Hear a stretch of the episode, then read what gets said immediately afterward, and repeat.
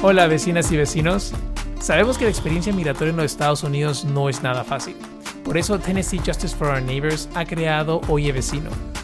Este podcast busca brindarles información veraz y confiable sobre temas de interés general para la comunidad inmigrante. Descárguenos, escúchenos, compártanos y síganos en todas nuestras redes sociales. Gracias por acompañarnos el día de hoy.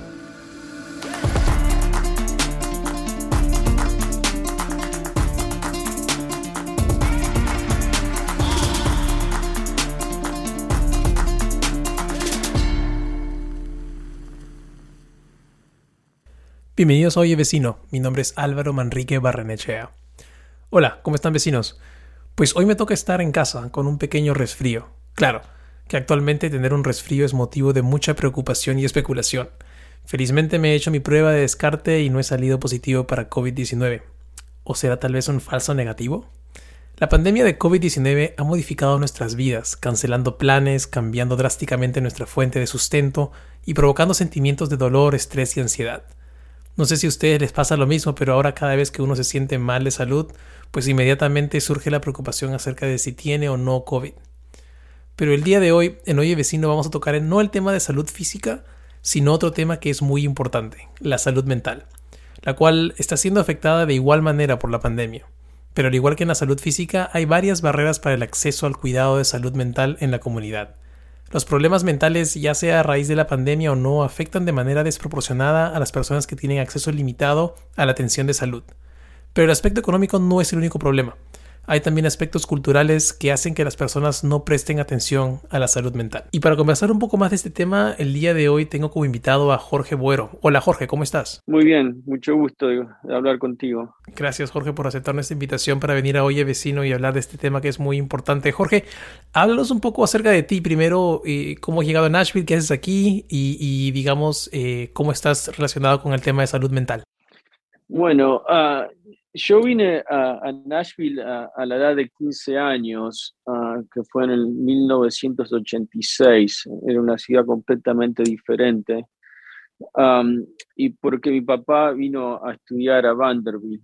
Y yo soy, venimos de Argentina. Y yo después hice una carrera en psicología clínica y tengo un, doctorado en psicología clínica y estoy licenciado en esa profesión y hace 20 años que estoy ejerciendo. Excelente. Y bueno, obviamente con, ese perfil tienes obviamente mucha experiencia con el tema de salud mental y, podrías comentarnos un poco acerca de cómo en tu experiencia trabajando con personas de la comunidad inmigrante, eh, específicamente en Latinoamérica, eh, qué problemas o barreras has identificado en cuanto al tratamiento y cuidado de la salud mental. Oh, las experiencias son muy variadas, ¿viste? mucha gente, por empezar, no, no, saben los recursos que hay en la ciudad en términos de tratamiento psicológico, y la verdad es porque no hay mucho, me parece, ¿no? pero cuando sí me encuentran, viste, mucho tiene, tiene que ver con ansiedad y depresión, viste, asociado con el estrés de ser inmigrante, el estrés de, no tener documentos, eh, de los trabajos peligrosos que hacen la gente. a veces hay consultas porque los padres están preocupados acerca de sus hijos en términos de, de aprendizajes, autismo, a veces hay algunas oportunidades para hacer esas evaluaciones. Y ah, también hago mucho trabajo con ah, abogados de inmigración en términos de, en, casos de asilo, en casos de deportación, en casos de la, la visa U y también del proceso esto de, de lo que me interesa un poco también es, saber, eh, Jorge, en tu experiencia, eh, ¿consideras que el tema de salud mental eh, es algo que, se tiene en cuenta en países de Latinoamérica como se tiene en cuenta aquí en los Estados Unidos? personalmente, desde mi punto de vista, me parece que es un tema que, en nuestros países latinoamericanos no se toca mucho, tal vez, pero no sé, en tu experiencia, si es que con las personas que tú atiendes, con las que te, te reúnes, si es que consideras que hay ese tipo de preocupación por el tema de salud mental o es algo que no está tan, digamos, en el, eh, en el espectro de, preocupaciones de parte de personas que llegan de, a los Estados Unidos? Es, es mucho menos, ah, viste, los latinos en, términos generales, ¿no es cierto? Porque cada país y cada cultura es diferente, pero hay suficientes ah, cosas en común en, Latinoamérica, ¿no?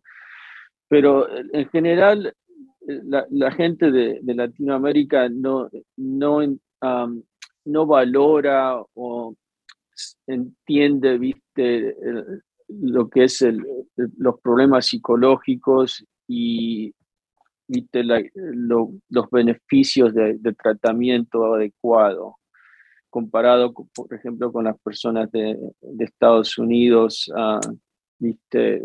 Em, de la cultura típica de Estados Unidos. o sea que, sí, viste, a veces yo tengo casos donde es obvio que alguien está sufriendo mucho, pero niegan los problemas psicológicos. A veces con los hombres eh, lo toman como sería una, una debilidad, ¿no es cierto? aceptar y hablar de, de, cómo los está afectando a ciertas cosas en su vida.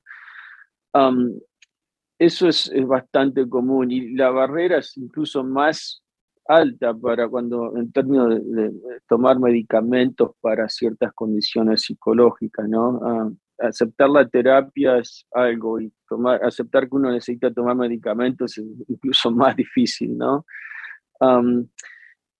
Eh, parte, supongo yo, que es la, viste, de, muchas de las personas con las que yo trato, viste, no tienen un nivel de, estudio muy alto, pero generalmente eso no es tan importante, porque yo tengo, ahora incluso tengo un paciente, viste, que él no sabe leer y escribir, Ah, casi no fue a la escuela, pero él está muy, está sacando muchos beneficios y, viene y hace trabajos fuertes en terapias, o sea que ¿viste? Hay, hay de poco en todo, ¿no? Pero yo pienso que cuando la gente establece una buena relación conmigo y se dan cuenta de los beneficios, ah, empiezan a volver ¿no? y seguir los tratamientos, pero no es, no es tan fácil. Sí, me, me, parece que has tocado un tema muy importante en el tema este de, de la diferencia en personas, sobre todo en, digamos en el grupo, eh, en caso de hombres que tienen este tipo de, de asociación con el, ir al psicólogo, una debilidad, y me parece que va ligado con un, poco el tema del tabú, el estigma que existe en la comunidad inmigrante acerca de acudir a un psicólogo,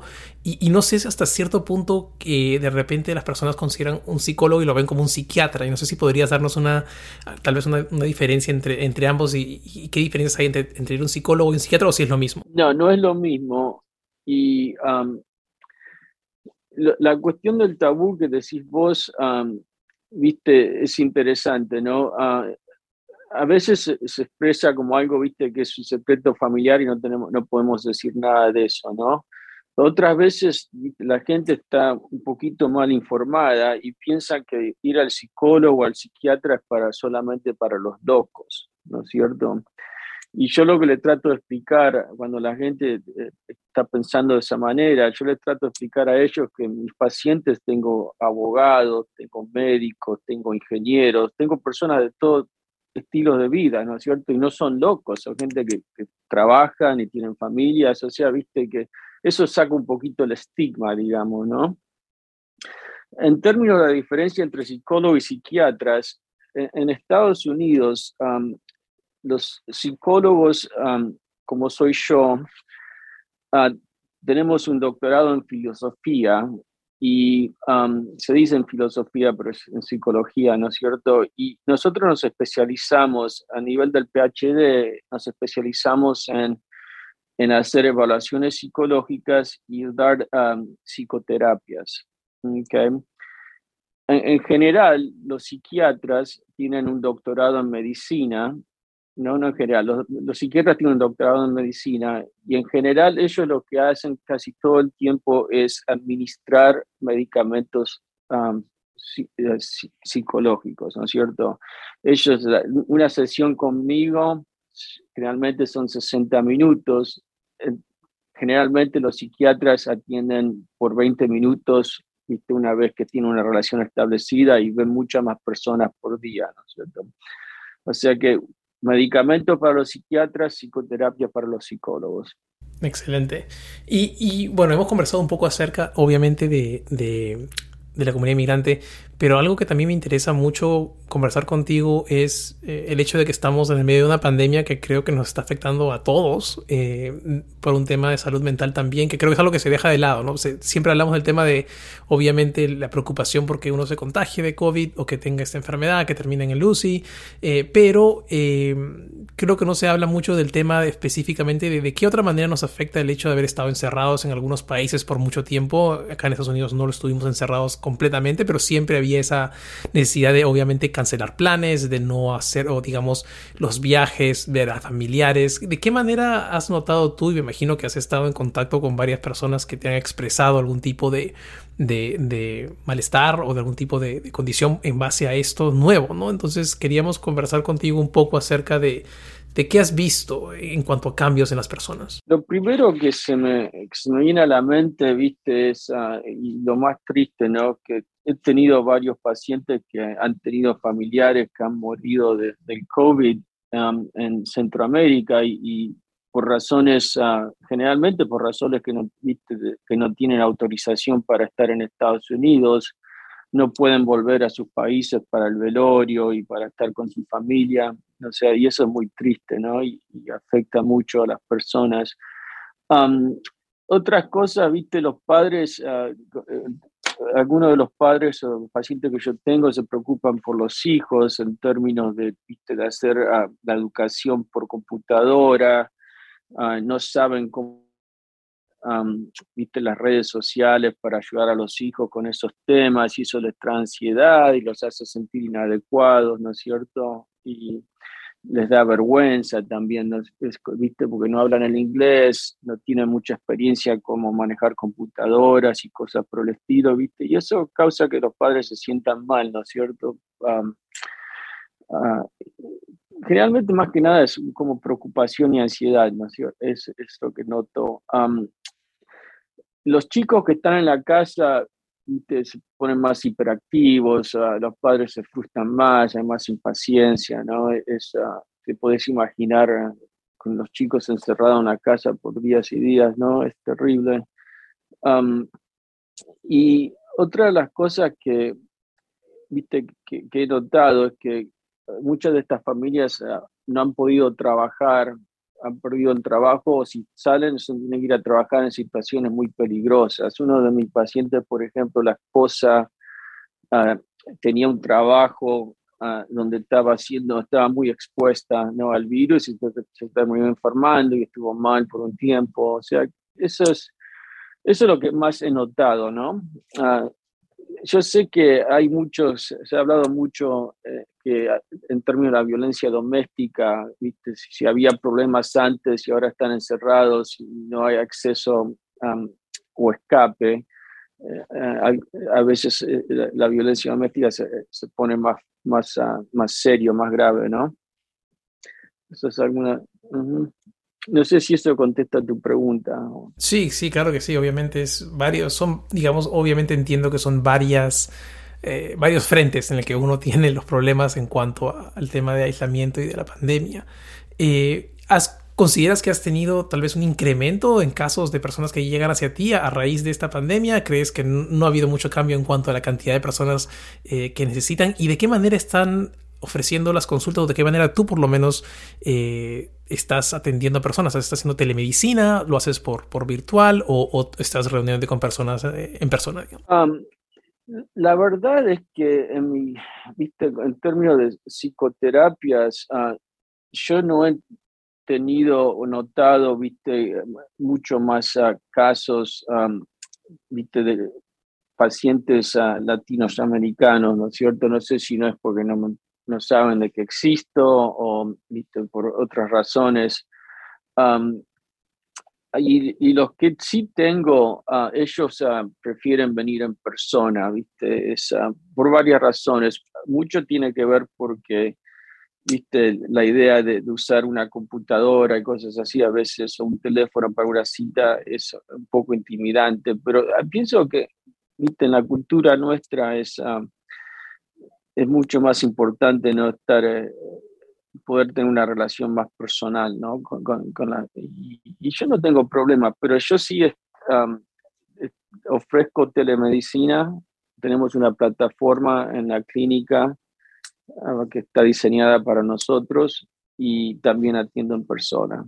Excelente, Jorge. ¿Y qué recomendaciones le darías al público en cuanto al cuidado de salud mental? No sé si es que tienes o, se han desarrollado algunos tips en cuanto a, digamos, qué hacer o, cómo, cómo seguir tratando esta pandemia que, obviamente no, va a acabar mañana, pero eh, creo que cada vez nos estamos adaptando más. Pero ¿hay algún tipo de, consejo que le darías al público para el cuidado de salud mental o, algo que deben de tener en cuenta últimamente? Sí, viste, la salud mental está asociada con todos los otros aspectos de nuestra vida, ¿no es cierto? Está todo interconectado, ¿no? La salud física, la, la, salud, ¿viste? La, ¿cómo te puedo explicar? Tener un sentido espiritual, ¿no es cierto? No necesariamente religioso, pero una conexión a algo más que nosotros, ¿no es cierto? Y también yo pienso que es importante que la gente se enfoque en las cosas que ellos pueden controlar en su vida y no prestar mucha atención o tratar de prestar menos atención a todas las cosas que están sucediendo que están fuera de nuestro control, ¿no? O sea que en términos de, de tips, como se dice en Estados Unidos, ¿no? De recomendaciones, tener una buena dieta, hacer ejercicio físico, asociarse con personas que son positivas y que nos hacen sentir bien, a distanciarse de personas que son tóxicas, salir a caminar y tomar aire fresco, y, enfocarse en, las cosas ¿viste? en, los aspectos más positivos de la vida, ¿no es cierto? Y de vuelta, en lo que uno puede controlar. Excelente. Jorge, te agradezco muchísimo por tu tiempo y por haber aceptado nuestra invitación y por esta conversación y ojalá que esto pueda tal vez ah, alientar a alguien que esté pensando o tal vez no está decidido de si es que voy o no voy a un, a un psicólogo, si me hago ver o si es que considero que debería verme, pues ojalá que esto, esta conversación le, le, le, dé las... Eh, lo anime para que, se, para que vaya a atenderse porque es algo muy importante, como dices tú. Sí, en términos de, viste, de, que la gente se anime, no es nada, viste, lo que hago yo en términos de psicoterapia no es nada raro. ¿viste? Uno viene a mi oficina y nosotros tenemos una conversación acerca de la vida de, uno, no es, viste, no hay, no es no estoy buscando, viste, patología, no estoy buscando tus debilidades, es solamente hablar, conversar acerca de la vida y ver lo que se puede hacer para ayudar. No es, ah, viste, obviamente hay un nivel de, entrenamiento que es necesario para no, hacer, ah, no lastimar a las personas, pero es más que nada es una relación entre dos personas y trabajar juntos para ver cómo uno puede mejorar su situación. Es, es, es, relativamente simple, es una conversación. Una conversación poco íntima, pero es una conversación al fin del día. Excelente. Gracias, Jorge, por tu tiempo. Te lo agradezco mucho. No, mi placer, Álvaro. Espero que tengas un buen día. Ese fue Jorge Boero hablándonos un poco acerca de la salud mental, un tema muy importante. Vecinos, eh, no me cansaré de hablarles acerca de su programa Familias Unidas. ¿Quieren entender un poco mejor el sistema migratorio en los Estados Unidos? ¿Quieren saber dónde conseguir un abogado para asesorarlos con algún tema legal? ¿Quieren saber cuáles son sus derechos y obligaciones en este país? Toda esta información está disponible en nuestro portal de Google Classroom. Este programa es gratuito, virtual y lo único que necesitan hacer es mandarnos un correo de Gmail. Si están interesados en participar de este programa, pues envíen un mensaje de texto al teléfono 615-212-9593 o un correo electrónico a alvaro.tnjfon.org. Eso es todo por el episodio de hoy. Cuídense y ya saben, pasen la voz a sus amigos para que descarguen y escuchen Oye Vecino. Oye Vecino es una producción de Tennessee Justice for Our Neighbors. Nuestro equipo incluye a Tessa Lemos del Pino, Bethany Jackson, Ainet Murguía, Alan King, Nitra Rostogi, Lily Chuck y quien les habla. La edición, contenido y mezcla de sonido de este podcast es realizado por mí. Oye Vecino es una fuente de información para la comunidad inmigrante en los Estados Unidos. Se produce y se mezcla utilizando el programa Hindenburg Pro. Soy Álvaro Manrique Barrenechea. Gracias por escucharnos.